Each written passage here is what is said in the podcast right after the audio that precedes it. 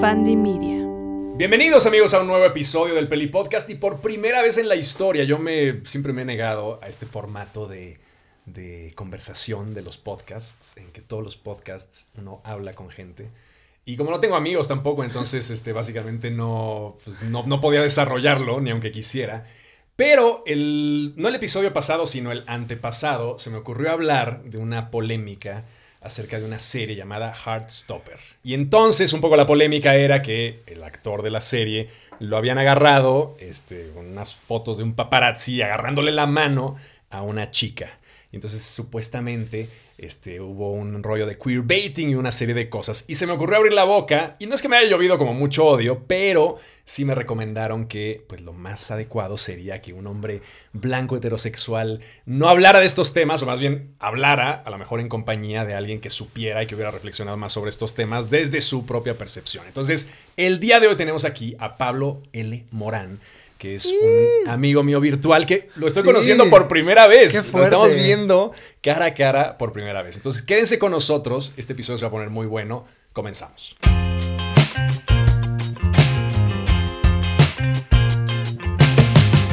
Bueno, Pablo, pues ahora sí que. Pues nada, tú te sabes. loco, bueno, ¿no? ¿sí ves Heartstopper o no la ves? Sí, sí. ¿Ya la viste? Sí, vi la primera temporada. Ok. Estás Sí, sí. Al, al- al tanto, digamos, del escándalo, estás al tanto del problema de este chico que con 18 años, pues lo agarraron este, pues, con una chica y entonces lo obligaron a tratar como decir, oye, ¿qué eres? Queremos saber qué demonios eres, porque nos estamos sintiendo engañados. ¿Qué eres? ¿Un helicóptero? Así. ¿no? Este. Vi el tweet de este chico, ¿no? Sí. Como de ya están felices, esto querían. ¿qué ¿no? Rompieron a alguien que siempre... Alguien que siempre estaba feliz. Este. Vi ese tweet, pero no supe todo lo que pasó antes y no supe qué fue lo que detonó todo eso. Yo lo que pensé por el tweet de este chico es que había, que lo habían eh, descubierto, no descubierto, porque lo habían fotografiado con, con otro chico. Ah, no, claro. No, bueno. con una morra, un poco lo interesante del asunto es. eh, Ah, que la gente digamos, como, "Me el escándalo, engañada", el escándalo antes, o sea, hace 20 años, en los 80s o en los 90s o en el Sí, 2000, el escándalo hubiera sido que un actor lo agarraran con su pareja gay. Claro, claro. ¿no? Entonces todo el mundo, ay, ¿cómo puede ser que Henry mujer, Cavill sea claro. gay o que este, O con Hugh una Jackman? morra trans, ¿no? O con una morra trans. Ah, ¿cómo puede ser? Sí, lo que pasa ahora con Mbappé, por ejemplo, ¿no? Con, su, con su pareja, que también es otro tema. Como si estuviéramos en los noventas, ¿no? Sí, exacto. Wow. Pero ahora lo curioso es que el escándalo es alguien que, bueno, no sabemos si es heterosexual o no, Ok. pero lo encuentran con una chica, él haciendo un papel, un personaje Eh, claro. que supuestamente es o bisexual o al menos Sí, tiene sí. una inclinación ahí este, Sí, sí. eh, gay. Entonces, ¿qué tanto te parece como complejo o debe hacerse o no debe hacerse esta idea de actores eh, solamente pueden interpretar actores gays este, a personajes gays? Pues de entrada, a mí de las cosas que más problemáticas me parecen es estar fotografiando a un niño de... Claro, Este, bueno, de entrada, ¿no? ¿no? Este, de 17 años. Pero bueno, pues también no me sorprende, ¿no? Este... Sí, es como, cada vez que me entero que mi papá hizo algo horrible es como, no me sorprende. Como, wow, pero no me sorprende, ¿no? De la misma manera esto. Quisiera que no sucediera, pero lo entiendo perfectamente. Esperaba que no siguieran saliendo mierdas de esto, ¿no? Ay, otro hijo más. Pero bueno, ya está, ¿no? Entonces, sí, pues qué mal, no me sorprende, porque sé cómo funcionan los medios. Eh, sí me parece algo, pues muy violento eh, sacar a alguien del closet. Creo que es un proceso como súper personal. Y sobre actores, ay, a lo mejor, te digo que a lo mejor nos cancelan a los dos ahorita, pero yo sí estoy como muy, muy, muy convencido de que los personajes trans los tienen que interpretar actores, actrices eh, Trans. trans. ¿no? Por una serie de razones. eh, les recomiendo mucho este documental eh, Disclosure de Netflix. Hay como varias razones ahí desglosadas de por qué es súper importante, ¿no? En cuanto a si los eh, personajes LGBT o bueno, los personajes eh, de hombres gays o bisexuales los tienen que ser hombres gays o bisexuales, yo diría que preferentemente sí por ahora, ¿no? Creo que por ahora sí.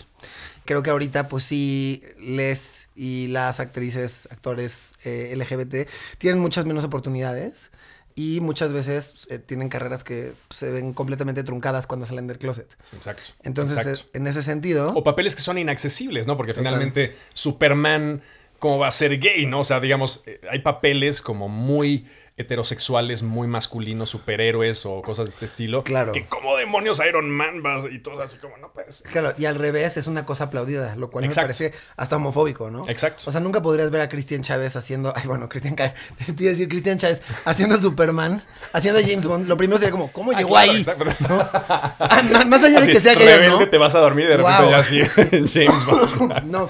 O sea, bueno, no sé, eh, Neil Patrick Harris o... Claro. ¿No? O sea, como que... eh, y hasta ese güey... Que ya se platica un poco, ¿eh? Sí, sí, sí. Porque digamos, bueno, la, la primera frontera creo que fue la raza Sí, sí. y luego el sexo, ¿no? Sí, sí. O sea, digamos, el, la plática de James Bond, que es como esta, este ícono de la masculinidad, de la heterosexualidad cool, Sí, sí. el follador que todas las mujeres quieren con él. Vamos, la primera frontera que se rompe o que se está intentando romper es decir, bueno, Idris Elba podría llegar a interpretar Sí, tal vez un afroamericano, ¿no? De la sexualidad ya no hablamos porque pues Claro. es, es inconcebible, ¿no? Y es que hay iconos en el cine que son como completamente patriarcales, como es James Bond. Claro. Porque James Bond no nada más lo compone que sea blanco y heterosexual, ¿no? No, tiene que ser... Que es rico, que es masculino, que, claro. que es y delgado. que todas es- quieren con él. Sí, sí, sí, O sea, sí. es un cual. personaje, es, es el eh, blueprint, el plano, digamos, del Sí, heterosexual. O sea, yo quiero Sí, ser sí, como este cabrón. Totalmente. Yo pensé que era Shrek ese. Ahí sí. No, yo- de que un dad Es una mezcla, ¿no? Como que mm, lo- los hombres heterosexuales somos una mezcla entre Shrek y, y James Bond.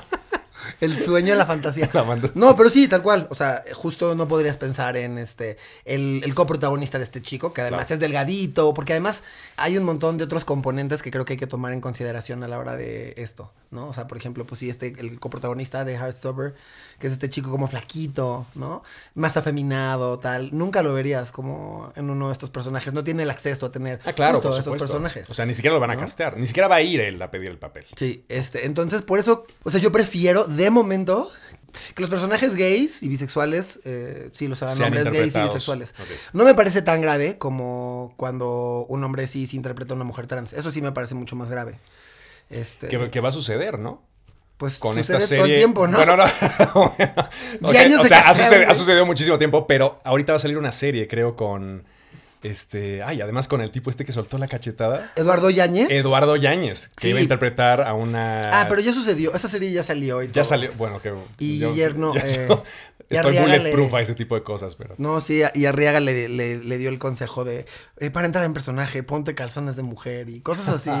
De que ya cállense todos, pu- puro viejo miado opinando de que ya cállense.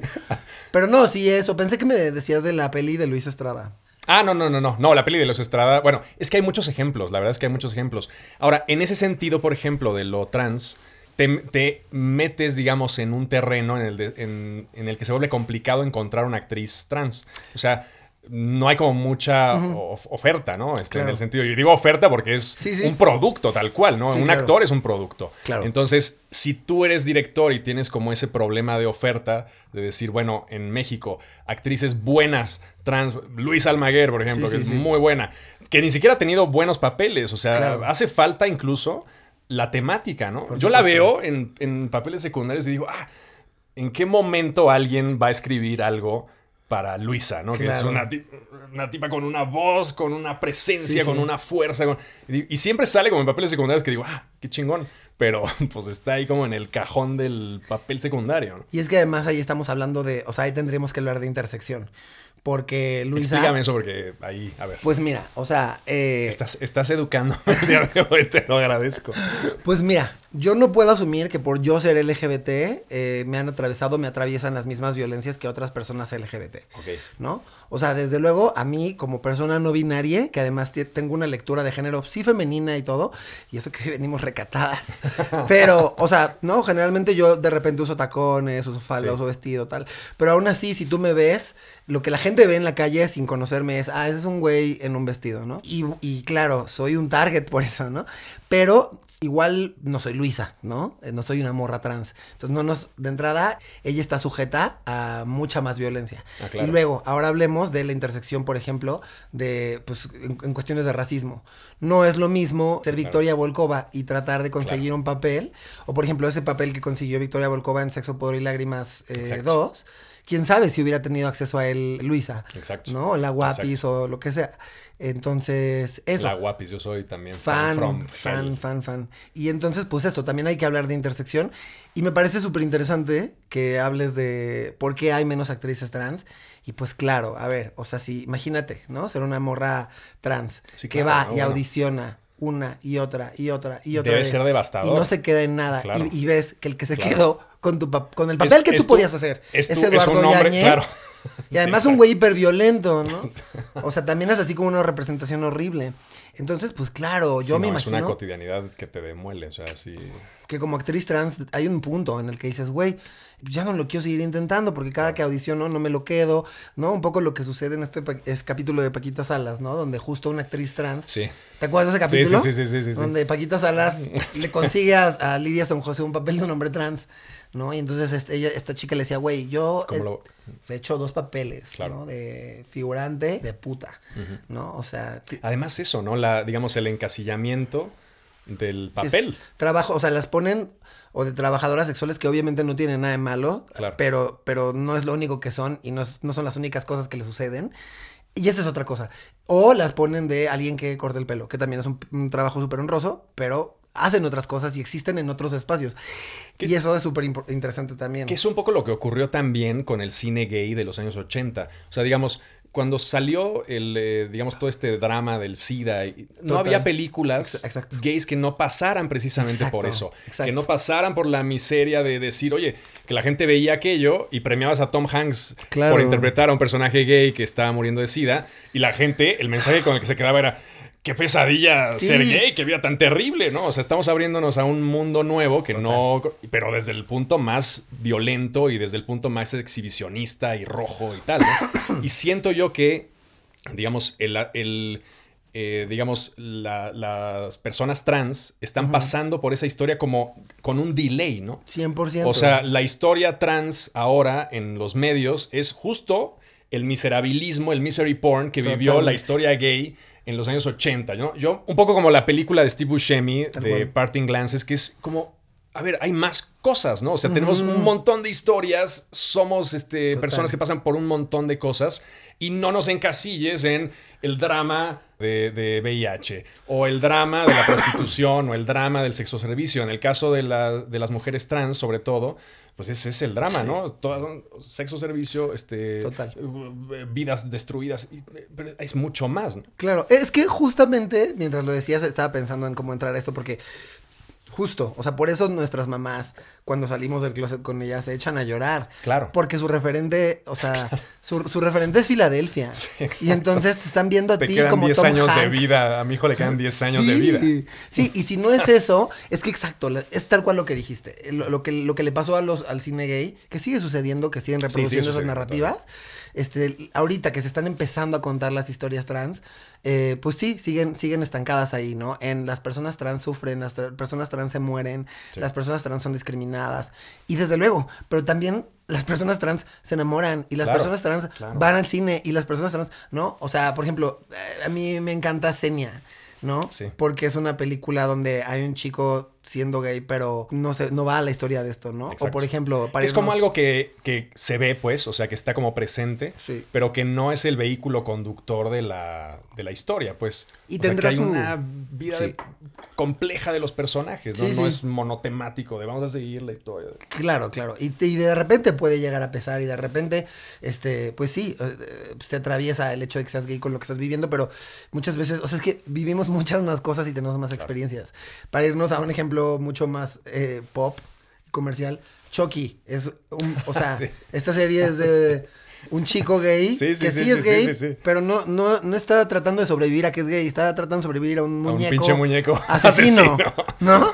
Entonces, creo que es importante que se empiecen a contar estas historias, a tener otro tipo de narrativas y, y este y eso que dices, ¿no? O sea, creo que es importantísimo también retratarnos en la pantalla pasándola chido, ¿no? Que en el caso- triunfando, porque Claro. nos lo merecemos Que y ya sucede. cada vez es más común, ¿no? O sea, sí. Sí. hay ya un montón de películas en donde hay incluso personajes, sobre todo en las series a lo mejor adolescentes, Sí. que es como curiosamente han funcionado como vehículos audiovisuales como para romper ciertas cosas de hay que hacer énfasis en que este personaje es gay, ¿no? Sí, sí. O hay que hacer énfasis. El otro día estaba viendo una película que no está muy buena, pero que tiene la no mejor. manches Frida 2. La, mejor la mejor representación que yo he visto de un personaje trans eh, en tiempos recientes. Es, se llama eh, Wendell. Es, es- es una eh, película de Netflix animada de dos demonios. Este, bueno, es un rollo esotérico muy extraño. Pero es una chica que llega a una nueva escuela y hay un chico trans. Ok. Entonces, eh, te vas dando cuenta, pero por sutilezas que realmente jamás la película hace énfasis en esto. Es una película para niños. Mm. Este, te queda completamente claro quién es, te queda completamente claro su vida. Sí, sí. no hay el menor intento de, de ficcionalizar de forma extravagante el, el cambio de sexo ni nada. Sí. Y simplemente es, y es un personaje fundamental dentro de la historia que se conduce este, de la mejor forma posible. En serio, si no la han visto, Wendell Wild, véanla nada más por esa representación que me parece además importantísima, ¿no? Que es otro tabú, el hecho de decirle a los niños, oye, o, o esta cosa como de shildearlos, ¿no? De, de ponerlos acá como, que no escuchen este tipo de Ah, cosas sí, sí. porque Este, esto es como muy adulto. Bitch, están los niños este, Sí, sí. tienen su sexualidad y, y la tienen que vivir sabiendo bien qué, qué No, bueno, pasa, ¿no? Pero además nunca le dirías eso a un niño con una, en una película donde dos personajes heterosexuales se besan. Ah, claro, jamás, ¿No? por supuesto. Bueno, todas las películas de, De niños, Disney. todas las O sea, películas de princesas Sí, y príncipes. ¿no? No, y ahí están, están los señores ahí este, besando a mujeres dormidas, a mujeres inconscientes. y eso no le brinca a nadie, ¿no? O sea, ahí besando a mujeres inconscientes. Que no has ahí- visto jamás, además. O sea, llega el Sí, príncipe sí, así sí. con una tipa que no la ha visto en la vida. y Sí, sí, sí, sí, sí, sí, sí, sí. No está lo- bien. Tal vez lo haga. No está bien besar mujeres que no conoces inconscientes en una peda, ¿no? Y pero eso no les brinca, ¿no? Y, Claro. y de repente, pues sí, te das cuenta de que también esa es una pues narrativa súper violenta, ¿no? Como de esto no lo va a entender. Y es como, ¿por qué no lo entendería? O sea, perfectamente, es, es que es impresionante además. Y tú que estás ahorita en medios como escribiendo mucho, Sí. ¿qué papel tiene, digamos, la televisión ya más dura en el sentido no tanto de ficción cinematográfica, sino en el contenido televisivo que ve mucha gente todos los días, cotidianamente? ¿Cómo tratas de influenciar eso? ¿Cómo tratas de modificar? ¿O, o simplemente no se puede? ¿O sí se puede? ¿O Es que de repente cuando la gente se entera que tú estás, que tú trabajas en los medios, creen que tú tienes el poder sobre todo, ¿no? Ah, no, bueno, claro. Así como, ¿por qué castaste al borrego Nava?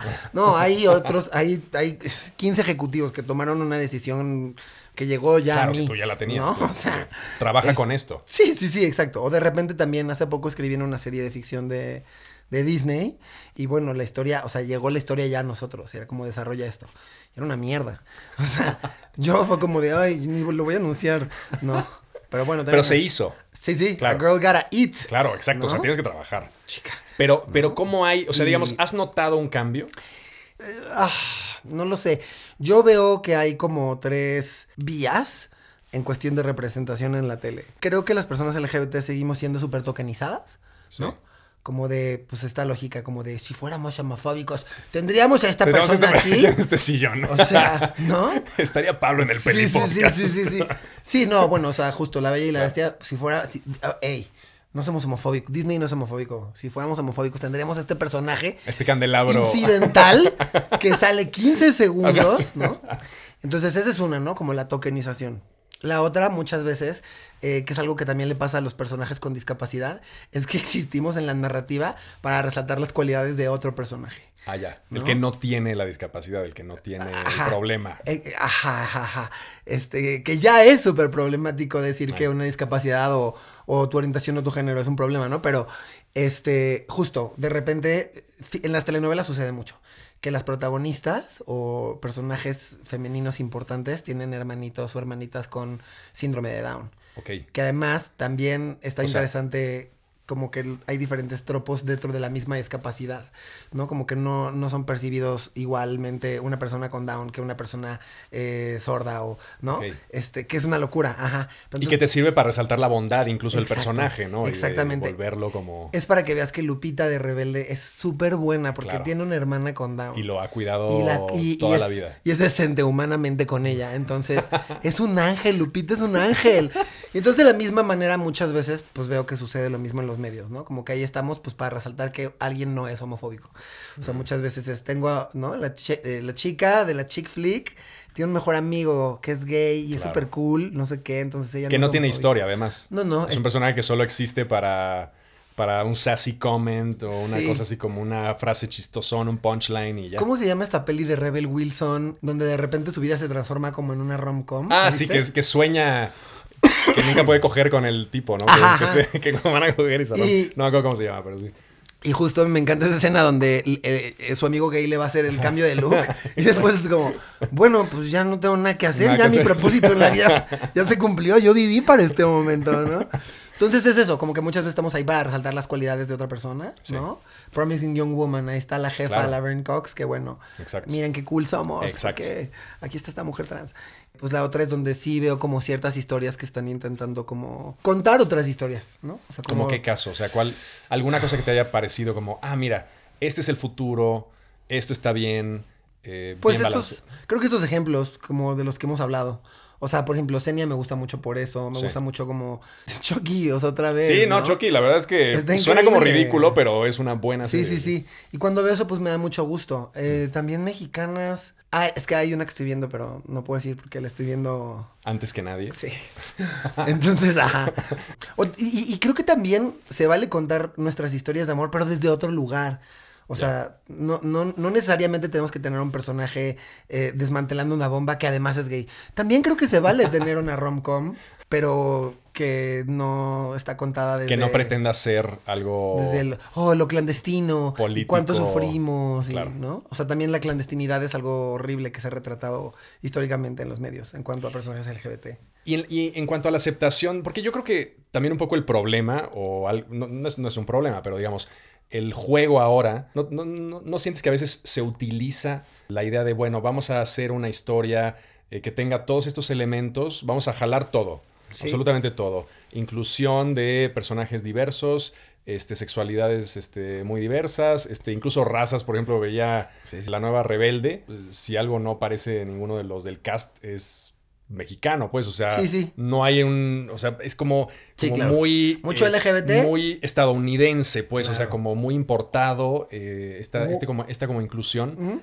¿No la sientes así o, o sí, totalmente, totalmente. Y de repente creo que por ponernos la medallita de que estamos siendo muy inclusives, es como de, a ver, pero estamos haciéndolo, ¿por qué lo estamos haciendo? O sea, como que yo, yo muchas veces me imagino también hacia los directivos de televisión así yéndose a acostar y diciendo, ah, lo hiciste muy bien, pusiste a un gay en eso, ¿no? O sea, y, y, y justo en Rebelde es como, bueno, pues sí, chido, ¿no? Tienes estos personajes, eh, dos chicas lesbianas, eh, que además... Exacto.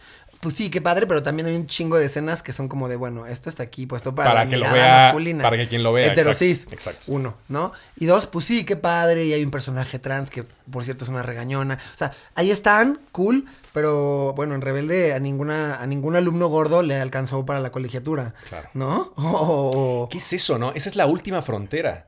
O sea, Claro.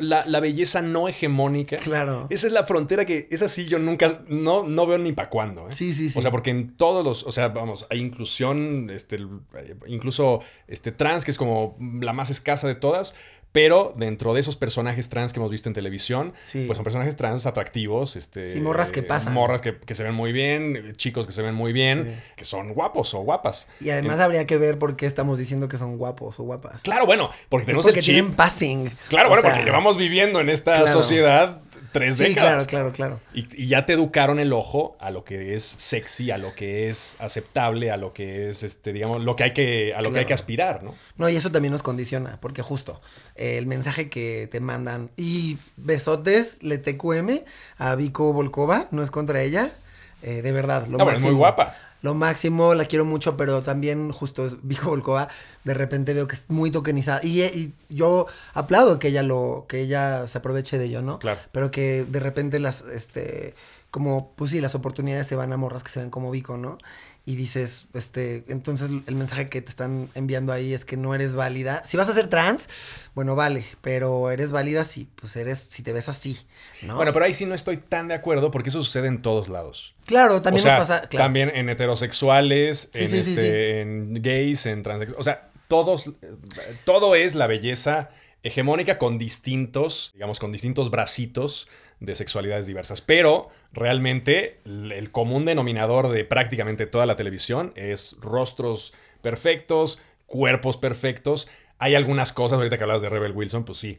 hay como Justo. ciertas, ciertas personalidades, pero son muy Yo sé. tangenciales, muy periféricas. Yo sé, pero si te fijas, o sea, estoy, estoy de acuerdo con lo que dices, pero los actores feos o que no entran dentro de la hegemonía, ¿no? Este, o sea, tienes muchos más actores eh, no hegemónicos, hombres Ah, heterosis. claro, por supuesto. Willem ¿no? Dafoe, este, Steve Buscemi, este, sí hay varios que dice, la gente los admira Claro. y los mete en papeles. Claro. Mujeres, Sí, sí, sí. Ahí Super sí vemos. ya no veo. Y luego entras a lo LGBT y pues Sí, mucho claro, menos. olvídalo. O sea, Olvídalo. ya si vas a ser, si vas a ser joto, pues bueno. tienes que estar bueno. O sea, por lo menos, ajá.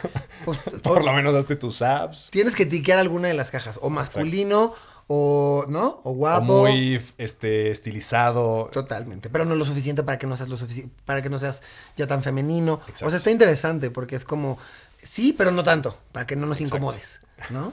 Exacto. Y muchas Tal veces cual, ¿eh? es que sí es justo Sí, sí, sí, sí, muchas veces veo que las personas LGBT que otra vez mis respetos, un besote a todos, este, pero las personas LGBT que están empezando a ocupar más los espacios mediáticos son los que no le representan una incomodidad a, Claro. a las personas heterosis que están produciendo estos que espacios. están viendo el espacio y dicen, bueno, este sí es un chico gay, Sí, sí. pero no es, pero no viene con aretes de Lego, o no trae tacones, o no Claro. trae falda, y son cosas que yo estoy dispuesto Claro. a incorporar. Bueno, esta es una morra trans, pero bueno, está, es blanca y flaca. Claro. No está Es calva, guapa, no tiene bigote, ¿no? Exacto. Entonces, pues bueno, ajá. Está muy cabrón, o sea, realmente sí. A a final de cuentas, un poco la conclusión que es triste, y es, y es un poco de, de donde partíamos, es la idea de que la actuación básicamente pasa o atraviesa siempre por el aspecto físico. O sea, no hay el, el punto cero de hacer un casting, el punto cero de pararte frente a alguien que dice, oye, tengo una telenovela, ¿quieres, este, busco un chico de 30 años, este, de tal, tal, tal. Sí, sí, sí. Ven a hacer el casting. Pues el punto cero es, no importa que no sepas actuar o no, sino cómo te ves. Claro. Y ya. Y, al, y entonces esto solamente sirve para reafirmar pues, el canon hegemónico de la belleza tradicional. Claro, y otros, y también este, otros atributos, ¿no? No sé si llamarles atributos, pero otras, otras cuestiones, como tu performatividad de género, ¿no? Eh, Tu nivel socioeconómico. Como tu performatividad de género. O sea, justo, creo que de repente cuando casteas sola, solamente a gente con cierta performatividad de género, pues sí estás mandando un mensaje de que es más válido lo masculino, por ejemplo. ah, vale, ok. O sea, cómo te, cómo te percibes, digamos. sí, sí, sí, tu- sí, sí, ya. sí, sí, sí, sí. Sí, está, está muy cabrón. Es un negocio como muy salvaje, ¿no? Sí, o sea, yo estoy, con- yo estoy convencidísimo que si yo estuviera mamado, si no fuera tan femenino, Ah, tendrías eh, muchas más oportunidades. tendría mucha más chamba, sí, sí, sí, tendría mucha más chamba, seguro. sí. Incluso como escritor. Sí, claro. Porque todo atraviesa, digamos, el rollo de yo, ejecutivo de Televisa de cincuenta y tantos años, quiero hacer mi, mi grupo de escritores Sí. y llega Pablo con falda y a lo mejor digo, me cae gordo, o sea, me cae, ¿Y sabes me, agrede, me parece como que no. Me han pasado las dos. O sea, el primer trabajo que tuve en MTV, eh, sé que lo obtuve expresamente por mi sexualidad. Ah, ¿en serio? Ajá, porque era un dating show.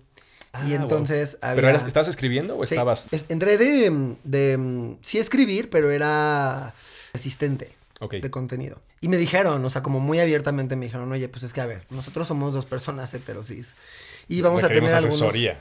Ajá, vamos a tener algunos capítulos con gente LGBT. No tenemos ni puta idea. ¿no? Y no la queremos cagar. Que eso se agradece. Claro, de, sí, güey, exacto, sí. No la queremos cagar a huevo. Qué Sí, chido, sí. aquí estoy. Y pues bueno, les guío hasta donde puedo también, ¿no? Porque estamos Claro. hablando de MTV ahí, un programa conocido por Yo Stop. O sea, tampoco se puede. O sea, tampoco. wow, qué gloria. Se, se puede hacer hasta donde se puede hacer, ¿no? O sea, también.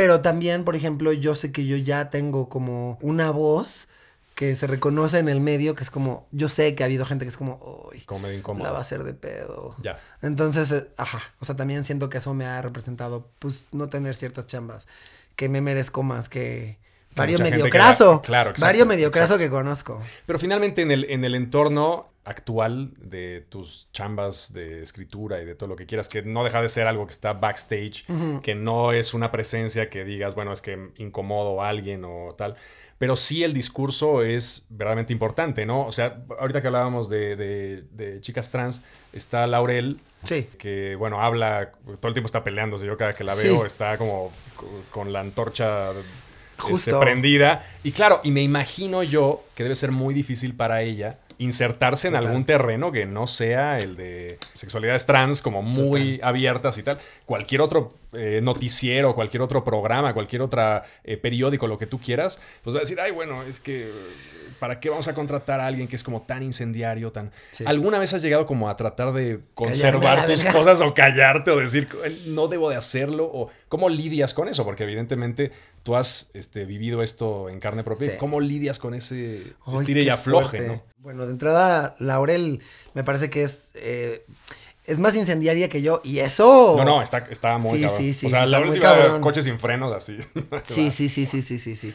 Sin miedo a nada, la Sin miedo a nada, sí. Y fíjate que a mí Laurel, o sea, yo le he dicho a su cara, le he dicho, ¿sabes qué? Tú y lo que haces me incomodas mucho. Y por eso te sigo.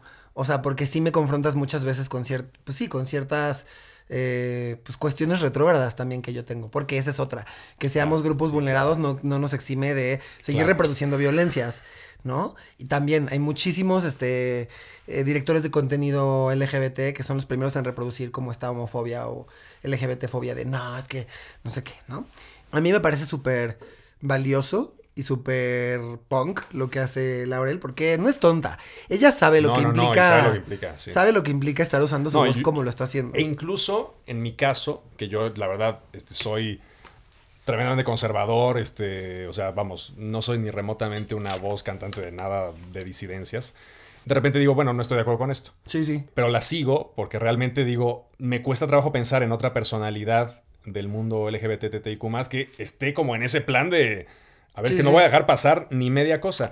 Y un poco el rollo que, digamos, esta conquista de derechos, pues históricamente no se ha hecho como, oiga, disculpe, Sí, mire, ya como que ya va siendo hora de que Ay, nos ya den nos trataron súper que ya- feo. Ajá, sí. Ya, déjenos callarnos, Ajá, sí. nos maten, porfa. Sí, obvio. Exacto, las sufraguettes de los 20 eran las viejas locas, que todo el mundo decía, son la- unas viejas locas que están pidiendo el voto, ¿cómo van a pedir el voto? Entonces, realmente sí eh, respeto eso, aunque no coincida con muchos de sus posicionamientos, pero digo, Dios, o sea, de aquí, o sea, este, esta, esta mujer está tratando como de empujar Sí. la barrera y pues es- está pegando ahí, pero está pegando con la cabezota y evidentemente lo que hace pues es el camino para abrir, para que la masa, que es la humanidad, que vamos como todos mucho más así 100%. aletargados, lleguemos a pensar en algo distinto. ¿no? Es que esa es la cosa, justo. O sea, yo de repente veo a Laurel que efectivamente, ¿no? Siempre- siento, todo el tiempo está enojada en el Twitter.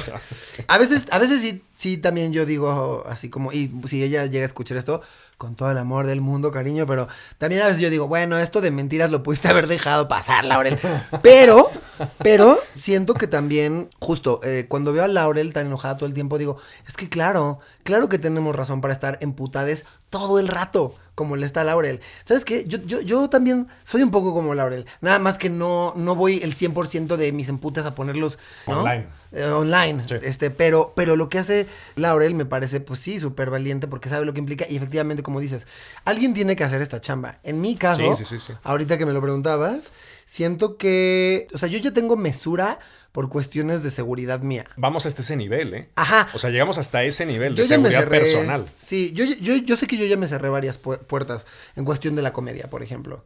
O sea, yo ya sé Claro, que mi bueno, voz es como. mundo- Sí, yo ya sé quiénes no me van a invitar y, y todo bien con ellos. Pero, por ejemplo, la cotorriza, yo sé que tendría. claro, bueno, Gamón. o sea, tendríamos. Tendrían Aquí el ellos. otro día me salió un snippet tuyo. Con, Ah, con Ricardo. Con Ricardo. Sí, sí, sí, sí, sí. Sí, no, y este, la gente, eh, y bueno, ahí estamos hablando de una situación que si quieres ahorita platicamos, pero la gente tiene muchas ganas de ver a otras personas, sobre todo a hombres, sobre todo a hombres cis hetero, poniéndome en mi lugar. Poniendo orden. Poniéndome en mi lugar. Exacto, exacto. Y además creen que la gente, creen que los hombres heterosexuales cuando hablan muy rápido y fuerte argumentan bien. Sí. Y pues no, nada más es como, no, nada más ven a Ben Shapiro mucho y ya. Rosarino, Ben Shapiro. Sí, lo sí, que sí, sea. sí, sí. Entonces, pues eso, ¿no? Sí, de hecho, el, el TikTok iba encaminado a eso. Sí. O sea, Yo, pusieron mira, en su lugar a. o sea, Sí. Lo vi y dije, "Ay, bueno. Bueno, lo puso Marcelo, Adrián Marcelo. Este, sí, sí, o sea, un conductor de multimedios. No me podría importar menos. Pero sí sé el impacto que este Sí. güey tiene. Sí, sí, sí, el sí, poder como mucho más grande que tiene mío. Entonces yo, en cuanto vi que eso sucedió, mira, Sí. puse de que silenciar conversaciones, Ah, silenciar este supuesto, tweet. por supuesto. Y mira, como, como Matrix, así de que esquivando. La esquivando tweet por tweet. Yo de que no va a haber nada, no va a haber nada. Porque ya sé la conversación que se está Claro. generando a partir no hay, de esto. No hay posibilidad de entablarla. No, o sea, no. hay posibilidad de abrir una conversación frente a eso. Y justo sacaron de contexto como un snippet de tres minutos de una conversación de una hora en donde se dijeron cosas súper interesantes y Claro. donde discernimos y donde de repente yo le di también la razón a Ricardo y él a mí. O sea, fue una conversación súper enriquecedora y que pudo haber sido tomada como eso, pero no. que se gente- resume en nada. Sí, la gente tiene muchas ganas de ver cómo alguien me pone en mi lugar a mí. Exacto. Pero eso, o sea, por ejemplo, yo sé que estos espacios, yo ya no los tengo, ¿no? O sea, que de repente me invite Franco Escamilla, por ejemplo. Sí, claro, no, O sea, jamás. ten- no, jamás en la vida. Jamás va a ocurrir. De repente, Richie de repente me medio sigue invitando ahí porque somos amigas, pero yo sé que hay otros espacios en los que ya no puedo aspirar. Y está bien, ¿eh? O sea, también, justo, eh, lo hablaba el otro día en otro podcast, que creo que es muy patriarcal pensar como concebir el éxito como tener un chingo de cosas, tener más, vender un chingo de boletos. Es como, yo no estoy buscando volverme famosa. Como que No, yo no, es hago cierto. esto porque me gusta, Claro. porque amo este pedo. Pero además en ese sentido, la parte de los, o sea, eh, ya eh, hablamos de la seguridad personal, hablábamos de todo este aspecto de la polarización. Un poco el, el inconveniente de expresiones como de desencuentro tuyas con el sistema, desencuentro de Laurel con el sistema, desencuentro de muchas otras personas con el sistema, es que la gente se enoja.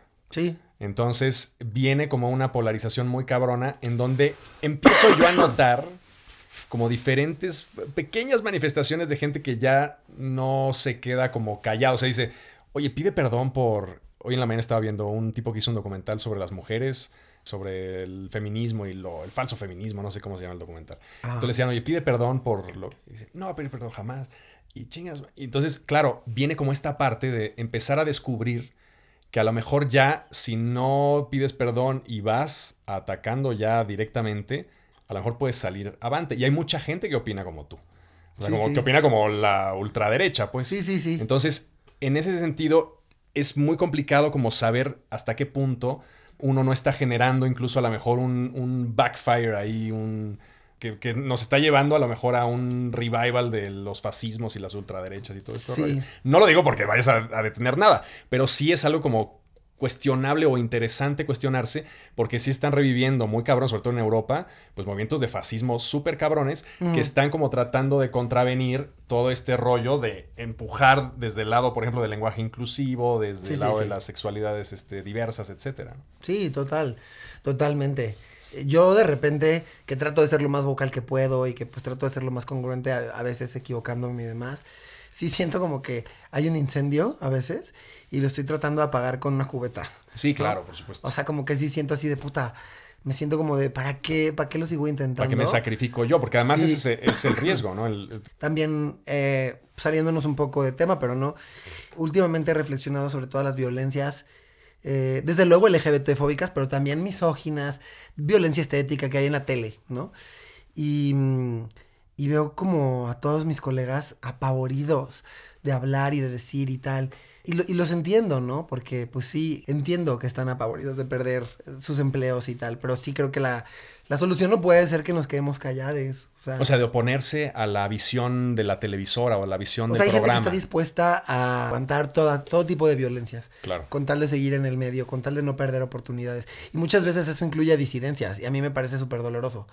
Y me- a mí me parece también que hay disidencias que se compran este cuento como de que no están siendo violentadas, ¿no? Como de, no, no, no, pero es que a ver, ya, ya de qué nos quejamos, ¿no? Yo conducía otro programa antes, que no voy a decir en dónde porque qué vergüenza. Pre- preferiría decir que soy diputado de Morena. Bueno, era en Telehit.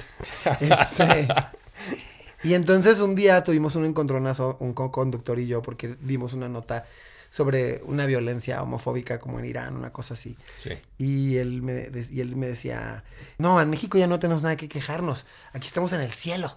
Pero es como de, bueno, este Claro, es el en el cuento... cielo comparado con, ¿qué? Con Auschwitz Claro, o- con cierto privilegio muy latente, ¿no? O sea, No le Sí, atraviesan claro. las cosas que un chavito gay de Iztapalapa, ¿no? Exacto. Pues y es- sientes en tu burbuja que las cosas están bastante bien. Claro, y que ya están dices, bueno, cambiando. yo estoy bien, me voy a Polanco Claro. y nadie me dice nada si voy agarrado de la mano de mi novio. Claro. Pero y por eso es importante, pienso yo también, esta parte como de salirse, porque si algo nos ha enseñado, por ejemplo, lo que ha pasado en Estados Unidos o lo que está pasando en Europa, es que nuestro feed de Facebook y nuestro feed de Así es la Instagram realidad. no es la pinche realidad. Claro, claro. O sea, no es la realidad. Y mucha gente, muchas veces pensamos, ah, claro, ya todo el mundo habla en lenguaje Sí, sí, sí, este, sí. inclusivo, ya este, conquistamos estos terrenos y ya estos podcasts, ya.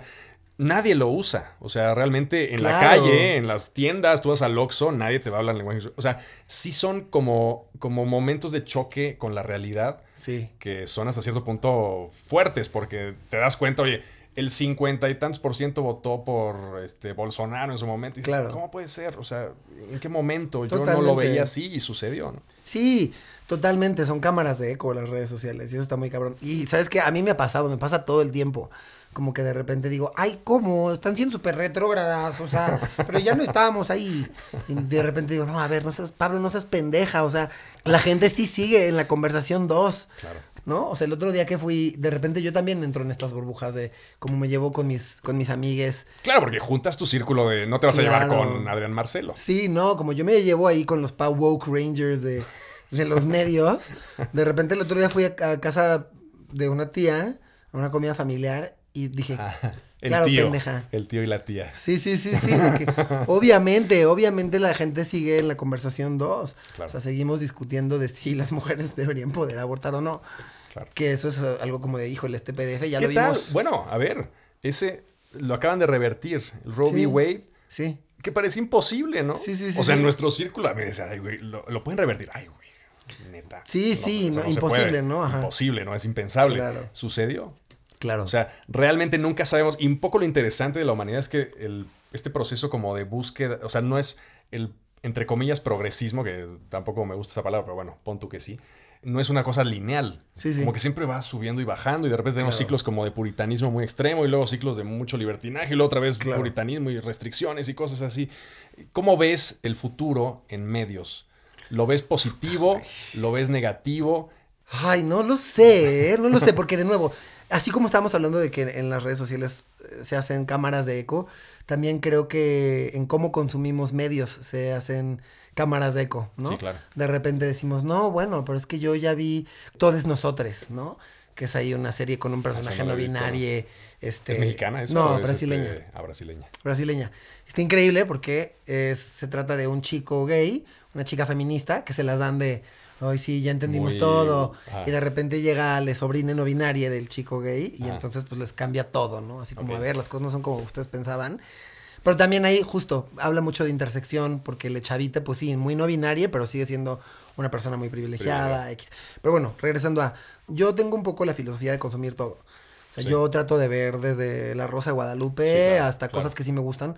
Porque como me dedico a esto, No, para pues, entenderlo, vamos. no puedo solo consumir cosas que a mí me gustan. Claro. ¿no? Y más si yo me dedico a escribir y a producir. Creo que podemos caer como en esto, en esta burbuja de, claro, pues es que yo veo Young Royals, entonces Ya cambió, ya cambió todo, ya cambió. Ya, disclosure. Exacto. ¿No? sí. Ya todo es diferente. Y hay un especial LGBT de comedia. Pues sí, pero también está Dave Chappelle, ¿no? Diciendo, ¡ah, los trans tienen pito! O sea, Exacto. sí, y, y se. y Y, fue- mira que amo a Dave Chappelle hasta que empieza a hablar de, de- de- de sexualidades. Sí, o sea, es, y es que las personas, igual que los productos de consumo, siento que somos muchas cosas. Sí, O exacto. sea, Dave Chappelle sí, sí es genio, Sí, pero es un tipo brillantísimo. Y eso no lo hace no transfóbico, ¿no? Exacto.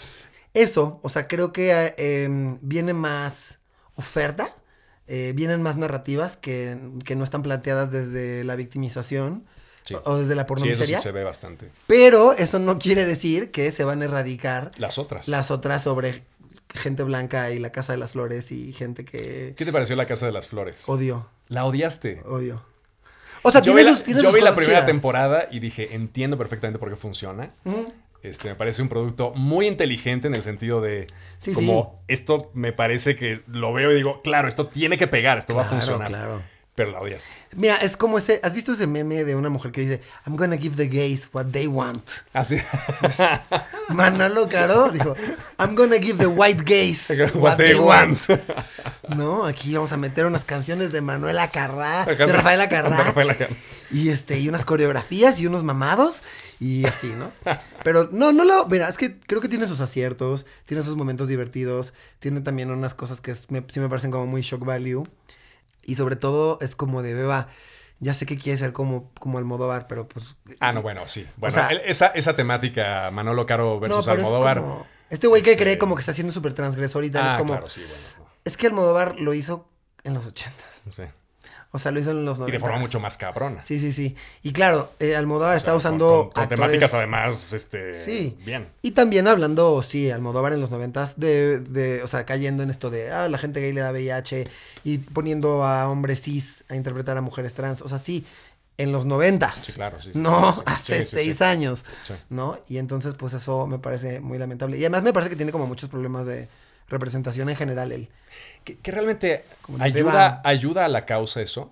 Yo creo que no, ¿no? No. O sea, finalmente estás dando un producto pop muy inteligente porque, vamos, es capaz de llegarle a tu mamá, a Mm. tu mamá transfóbica, a tu papá este, homófobo, porque no tiene como estas eh, incomodidades, Sí. entre comillas. Todos los personajes se... de- y de hecho, las disidencias sexuales se representan siempre desde la comedia, ¿no?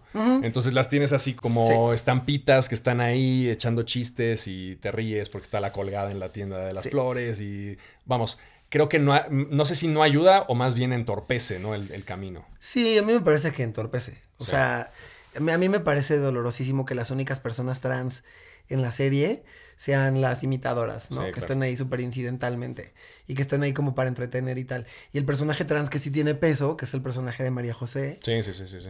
pues lo hace Paco de León. ¿no? Y entonces es como otra vez reforzar esta narrativa de que las morras trans son güeyes con peluca, Con, sí, ¿no? con vestido. Y finalmente, para terminar, Pablo, se acabó, se acabó este episodio. Este, gracias por haber aceptado la invitación. No, a ti, entrada, por tenerme. entrada. Tengo do- dos preguntas. gripienta y todo, pero Gripienta, pero sin COVID. sin COVID. Solo culonavirus. Solo con- Te tengo dos preguntas. Bueno, la primera, si nos recomiendas, digamos, tres productos audiovisuales, sean series, películas, lo que te dé la gana, que sean representaciones dignas y que además, a mí me interesa como este rollo de que marquen como el camino a seguir. Ok. Pues la primera que voy a mencionar es Sueño en otro idioma. Ay, sí, que- Me parece muy bonita película. sí, es muy linda. Y, y justo, me parece que habla de intersección. De repente nos olvidamos eh, de que las personas LGBT existimos también afuera de En la ciudad, ¿no? No nada más existimos en la Condesa eh, o imitando a Gloria Trevi. Claro, Este, también existimos como pues en otros lugares y tenemos otras problemáticas, claro. ¿no? Entonces, pues, pues eso, esa es la primera. La segunda, diría una mujer fantástica. Sí, buenísima. Buenísima. Buenísima. Buenísima, buenísima, buenísima. Buenísima, sí. Este, me parece preciosa y además, bueno, me encanta pues que esta actriz esté empezando a abrir camino. Sí. Eh, y me, me gusta que sí es una película que, que sí está planteada desde el sufrimiento de esta mujer y pasándola mal y tal. Pero, sin hacer spoilers, me parece que hay una reivindicación. Tiene sus momentos de gloria maravillosos. Y, y creo que hay mucha denuncia. O sea, Sí, como que estas cosas que suceden son las cosas que mis amigas trans me cuentan que les pasan todo el tiempo en Claro. la calle. Tampoco está diciendo como, tampoco está yéndose a un capítulo de Mujer Casos de la Vida Real es que es justo con eso. la bogue, ¿no? De, ay, aquí muriéndome, ¿no? Así, de, me estoy muriendo de sida, así desinformando, xerofóbico, o sea, todo mal, ¿no? Y, y la tercera, pues justo, es este, Todes Nosotros, que es esta serie que... Ah, mira, esa me la quedo de tarea porque Sí. esa sí no la he visto. Sí, sí, sí, sí. la sí. brasileña. ¿Está en Netflix? ¿Me dijiste en HBO? Este, está en HBO. En HBO. Ok. Está en Todes HBO. nosotros. Todos nosotros, que lo- se lo encuentran como todos Todos nosotros. Como panda. Pugs and Ducks. si te fijas. Adelantados a, adelantados a su sí, tiempo, panda, ¿eh? Pepe Madero. Venga. Una reina de la inclusión. verdaderamente. Y finalmente, ¿cuál ha sido tu momento? Te voy a dar, espérate, te voy a dar un, uno, uno extra. Eh, búsquense Dragula. Para todos los fans de Drag Race. Dragula. Ah, y este show es como de Halloween, ¿no? Dra- Es, Dragula. drag, drag- es como Drag Race, pero de horror. Exacto. Ok. O sea, para todos los fans de Drag Race que les guste el drag y que quieran expandir su cosmovisión sobre el drag, pues no nada más se trata ahí de verse bonitas y demás. O sea, justo Dragula explora como la parte tenebrosa y grotesca del drag. Y son pruebas bien densas y bien punks. Ah, ok. Y es un show, a diferencia de Drag Race, que es increíble también, pues que está producido con tres pesos, ¿no? Que es como la esencia un poco del drag, ¿no? Justo. De Me- estos ballrooms este, Tal cual. noventeros que no había ni un peso y te que Tal cual. con tu pistolita de silicona te ponías las... Tal cual. Entonces, pues sí, RuPaul lo volvió mainstream y Claro. ha hecho cosas importantísimas en cuestión de, de visibilidad, pero justo Dragula me parece que mantiene como esa esencia contracultural, medio punk, escondido, clandestino. ¿En Que también nos, merece- nos merecemos la no clandestinidad, pero está cool. ¿En dónde está? ¿En la piratería? en la piratería. Salía en YouTube, creo que la primera temporada sí la pueden encontrar legal en YouTube. Yo la vi Ok. este legal, pero también muy interesante ver estos productos hechos con dos con dos pesos, pero bien hechos, bien Claro. producidos. ¿Viste la veneno? Sí, uff, increíble. Ah, te Top, gusta, ¿no? Top, top, top. Sí, sí, me, sí. me vuela la cabeza. Es de, No, increíble. de mis series favoritas de toda la vida. Entonces, vean esas cinco recomendaciones. No Dragula. sé por qué no pensé en la veneno, también es La lo- veneno es una puta locura. es de lo mejor que vi. Es en- alucinante. Sí, me sí. encanta. Me, Sí, me- sí, sí. Me, me vuela la maldita cabeza. Entonces, La Veneno, Drag- Dragula, eh, Nosotros, Todes Todes Nosotres. Nosotres, Una Mujer Fantástica y Sueño en otro Sueño en otro idioma. Entonces, Sí. búsquenlas como puedan. Traten de no acudir a la piratería. Creo que Sueño en otro idioma está en Cinepolis Click o no sé dónde En estará. Amazon, ¿no? O en Amazon. Búsquenla porque seguro Una Mujer Fantástica está legal. Eso lo puedo firmar. Sí. Está también Sueño en otro idioma legal. Lo puedo firmar. También está Todos Nosotros. Y. La Veneno legal. O sea, 4 de 5. La de Drácula. Este, no sé dónde ande, pero hay que buscarla. Pero 4 de 5, paguen. No sean cabrones. Paguen para verlas. En fin, Pablo, pues te agradezco muchísimo que hayas estado con No, nosotros aquí en el primer invitado del Peli Podcast. Ay, no, qué honor. Y gracias por educarnos, porque a mí la verdad es que estos temas, como siempre, yo siempre digo lo que pienso, pero lo digo desde la forma más honesta y bruta posible, porque soy un animal.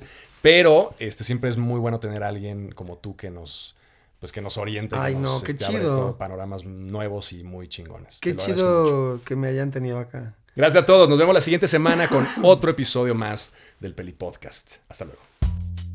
El Peli Podcast es producido y conducido por mí, Peli de la Semana, con producción ejecutiva de Mariana Solís y Jero Quintero. Este es un podcast en colaboración con.